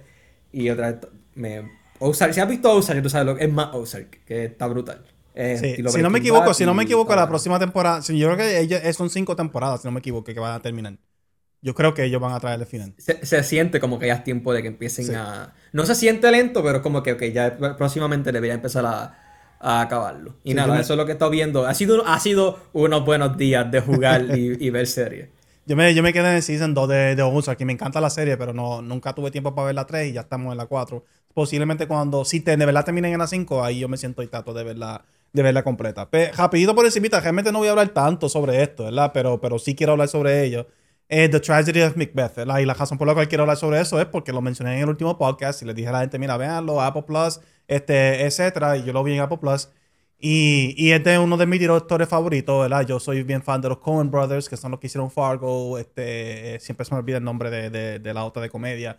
Y este, No Country for Old Men. Este, ¿cuál es la, la, la, la, icónica? Siempre se me olvida y me molesta, no puedo seguir la, icónica de los Coen Brothers. ¿Cómo se llama? Oh, qué sé yo. No, pero no sabe quién hizo Fargo, no sabe este... Sí, sé, sé Fargo, sé no, no, Country for All Men, que la mencionaste la semana pasada y me quedé callado porque yo la he visto, pero no me gusta mucho. Este... Eh, eh está, está, eh, eh, sí, pero es una de las mejores películas en cuanto a dirección. Yo entiendo por qué no te gustaría, entiendo por qué, pero en cuanto a dirección sí. Este, déjame saber, Luis, yo sé que tú estás ahí, tú sabes el nombre. Este, ah, no, The Big Lebowski, ya, ya, ya recuerdo. The Big Lebowski.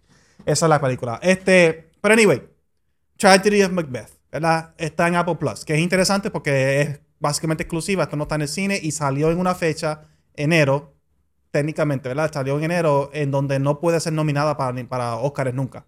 O sea, porque los Oscars es solamente de las películas que salen de marzo a diciembre, que yo no sabía eso tampoco. Películas que salen supuestamente de, enero a, marzo están fuera del cutoff. Así que esta película nunca va a recibir ningún tipo de reconocimiento y es lamentable porque quiero empezar diciendo no la recomiendo.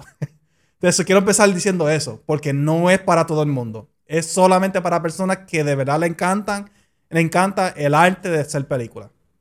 O sea, si no te gusta el arte de hacer película, esta película no es para ti. Específicamente porque la película, que yo no lo sabía y fue un poquito difícil para mí aceptarlo, la película está hecha en Old English, eh, es decir, en el lenguaje de Shakespeare, de los poemas de Shakespeare originalmente.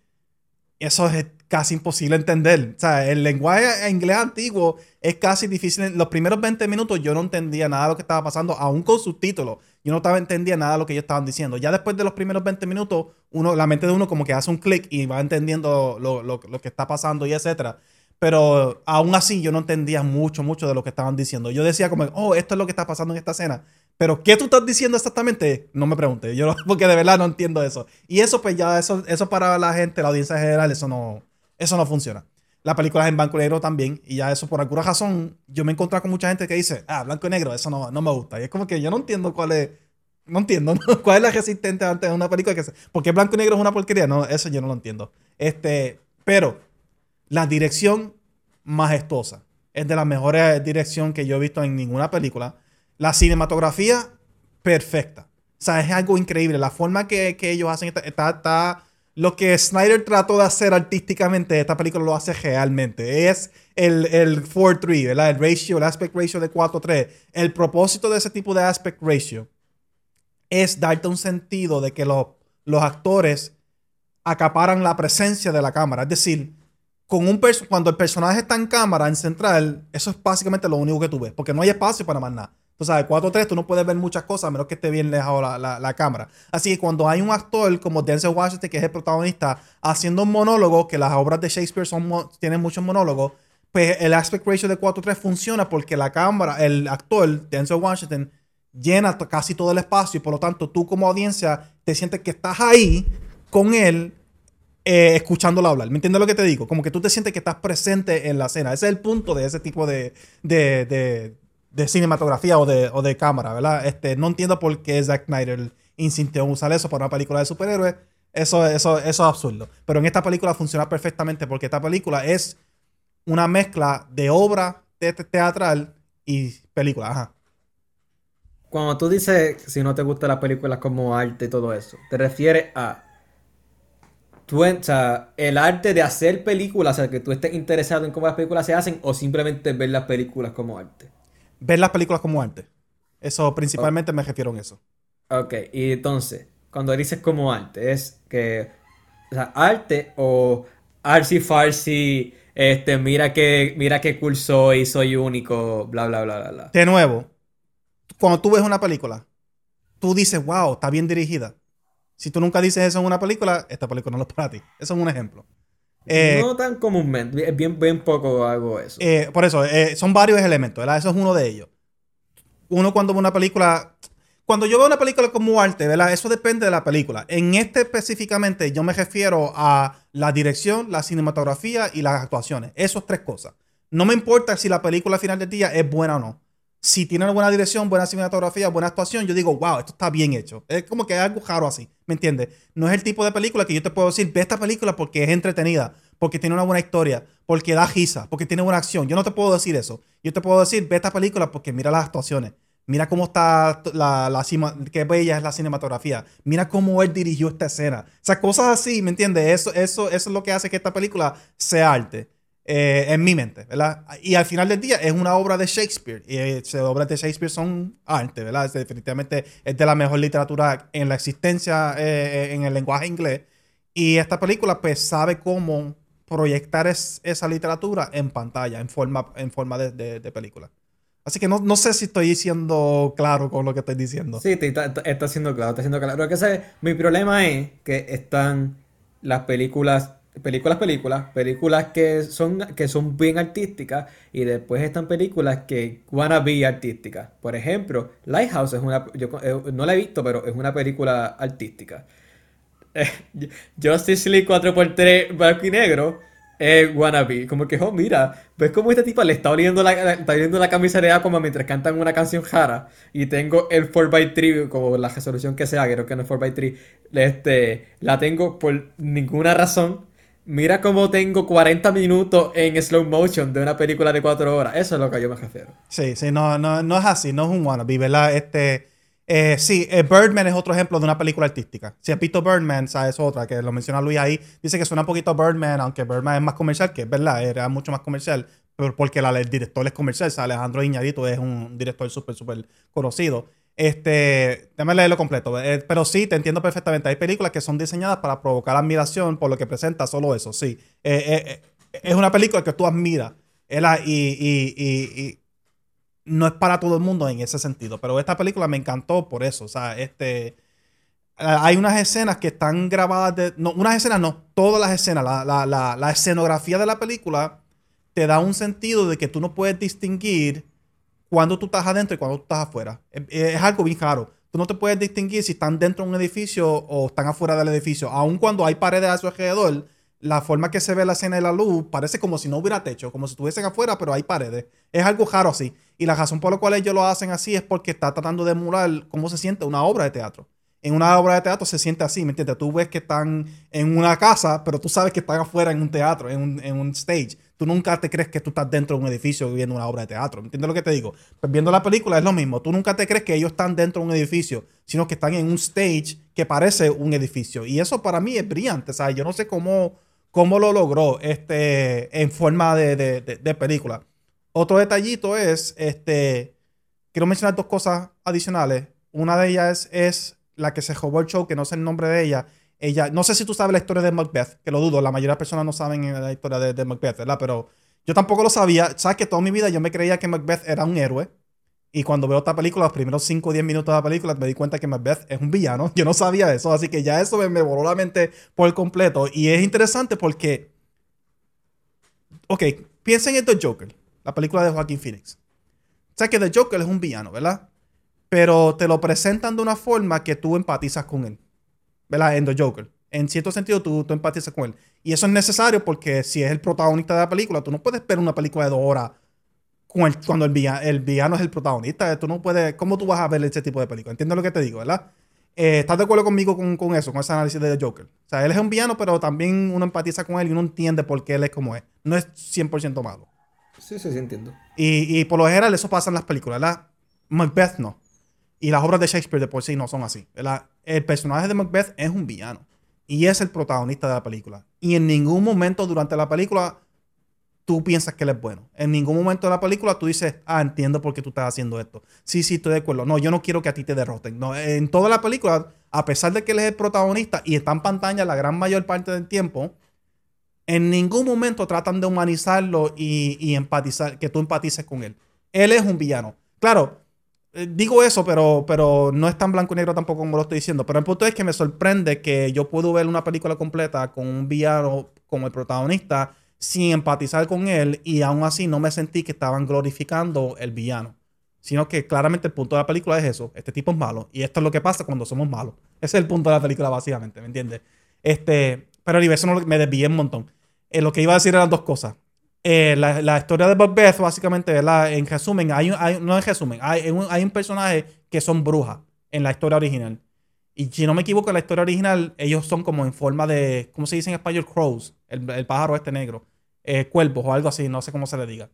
Eh, y entonces, este, este, estas brujas, que son tres, pues le dan una profecía a Macbeth. Y el gesto de la película es como que ver cómo Macbeth mismo provoca el cumplimiento de esa, de esa profecía. En esta película, la actriz que hace el papel de la bruja, yo no sé quién es ella, no, nunca la he visto en otra película, pero cada vez que está en pantalla se joba el show de una forma increíble. O sea, la, presencia. ¿Tú dices Lady Macbeth? Eh, no, Lady Macbeth no, no se llama esa. Lady Macbeth es, McCormick, qué sé yo, qué McCormick, ¿verdad? Uh, estoy tratando de conseguir. Yo creo que solamente son dos mujeres, así que quizás es la otra, la otra mujer. Era de conseguir, le pregunto. Ok, este, pues, eh, ella se joba las escenas, la forma que habla, cuando yo lo escucho con audífono, la, ella, la forma que el sonido está grabado, eh, cuando ella habla, te llena los, oídos completos de su presencia, de la voz. Es malvada, la forma que se mueve, ella se mueve de una forma bien peculiar.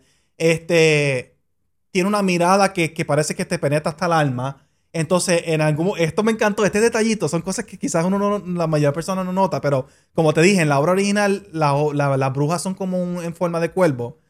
Pues en esta película, ella claramente no es un cuervo, es una mujer. Y se pone como un robe negro. Entonces, cuando ella se mueve, ella empieza a hacer así como si tuviese, como si estuviese disfrazada de un cuervo. Pero no está disfrazada de un cuervo. Así que eso le da un toquecito como que, ah, estoy viendo una obra de teatro barata. porque no tuvieron dinero para hacerle la, la, la ropa de cuervo, pero ella como un cuervo, pues se mueve como cuervo. Eso a mí me encantó, me encantó eso. Ajá. Eh, ¿Es Lady Macduff? Ya te mano, no te, no te sabría, no, no Eh, sé, eh, es eh, Witches, no se es llama un- así. Es una, es una persona, es una persona de color No, ella es blanca. blanca. Joder, hay más, hay más de una, hay más de dos mujeres.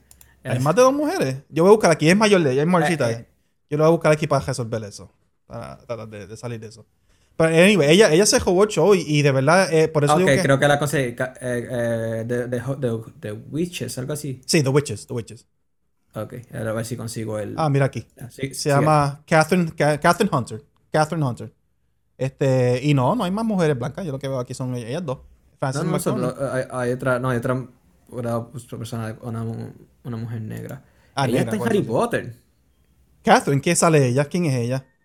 Déjame buscar. Busca a ver, porque eso está interesante. Porque yo, eh, esa mujer se robó el show, una cosa, es una de las mejores actrices que yo he visto en mi vida. O sea, eh, y, y- y eso es mucho decirle en una película donde tenemos a Denzel Washington y a, y a Frances McDormand, que son dos a- actores también, ¿verdad? Y actrices. Este, lo segundo, en lo que tú vas buscando esto, y, y yo creo que eso posiblemente sea lo último que quiera decir sobre Tragedy of Macbeth, es que tú eres fan de Denzel Washington, ¿verdad? Todo el mundo le encanta a Denzel Washington, así que posiblemente es una, será una pregunta redundante. Pero voy a ser sincero, hasta los otros días yo no sabía físicamente quién era Denzel Washington. Qué interesante. Siempre lo confundía con otra persona. Siempre, sie- siempre, toda mi vida sabía de él.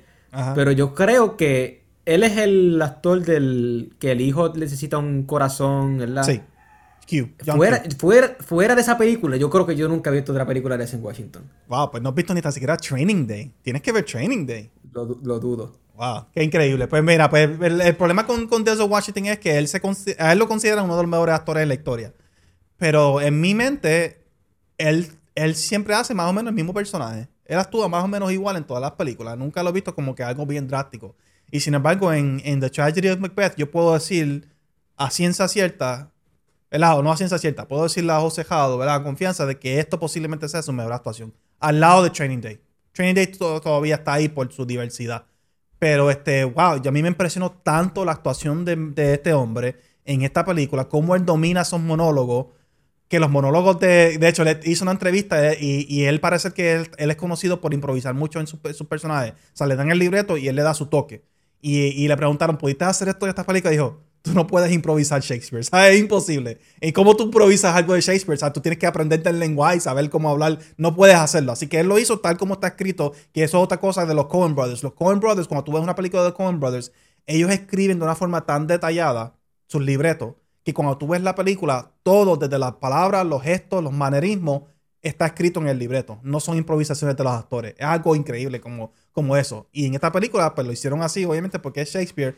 Y un actorazo como Denzel Washington, someterse a eso y, y dominarlo de la forma que él lo dominó, increíble. Si esta película hubiera salido en el cine en otra fecha, como mínimo tiene que ser nominada por dirección, por cinematografía, por libreto adaptación, por actor principal y actores de reparto. Sería nominada para todo para mí. Y hasta en vestimenta y todo eso. O sea, sería nominada. Lamentablemente, pues nunca va a recibir ningún reconocimiento. Así que, de nuevo, habiendo dicho todo eso, yo no, no las tienen que ver, pero a mí me, a mí me encantó.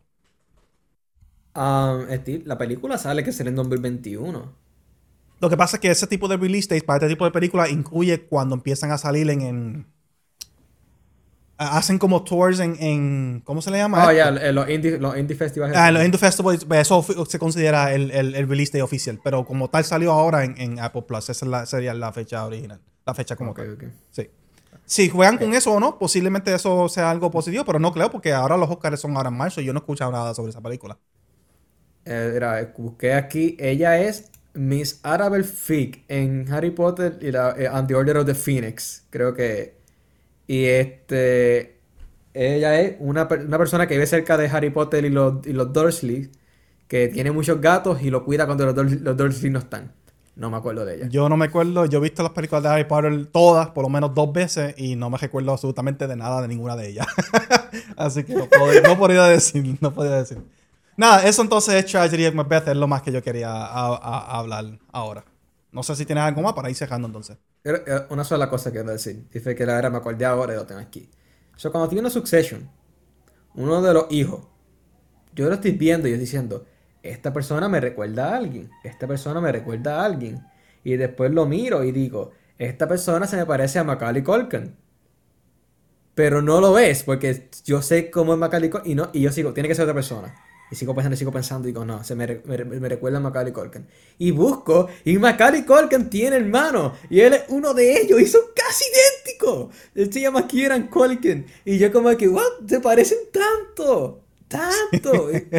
Y, yo como que, es interesante. Es interesante ver gente como tú que no sabe esas cosas y las descubre ahora. Toda nuestra vida.